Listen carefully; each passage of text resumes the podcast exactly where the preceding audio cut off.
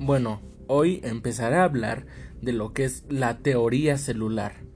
Bueno, este se compone de diferentes principios, los cuales se componen de unidad estructural y funcional, unidad de origen, unidad de vida y unidad bioquímica.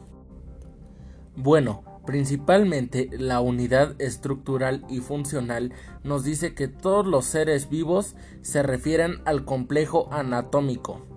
Bueno, estos estén formados por una misma célula o varias como los organismos pluricelulares.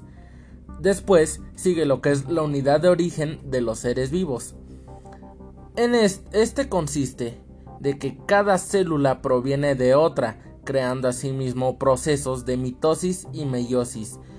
Este tiene la característica de constar al ADN y así heredar o transmitir su descendencia.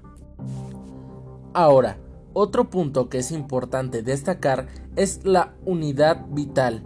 Este que nos dice que la unidad vital es la célula necesaria para mantener la vida, ya que es, es el nivel de organización de la materia, o sea, el principal y el que constituye a toda forma de vida.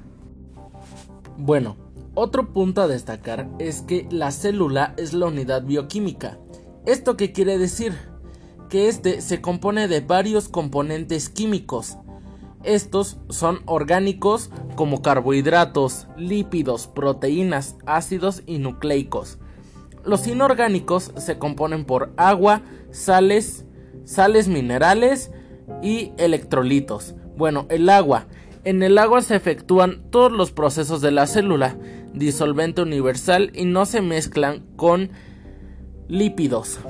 Bueno, en las sales minerales, estas son compuestos orgánicos precedentes en sales, sales minerales o integrados algunos compuestos.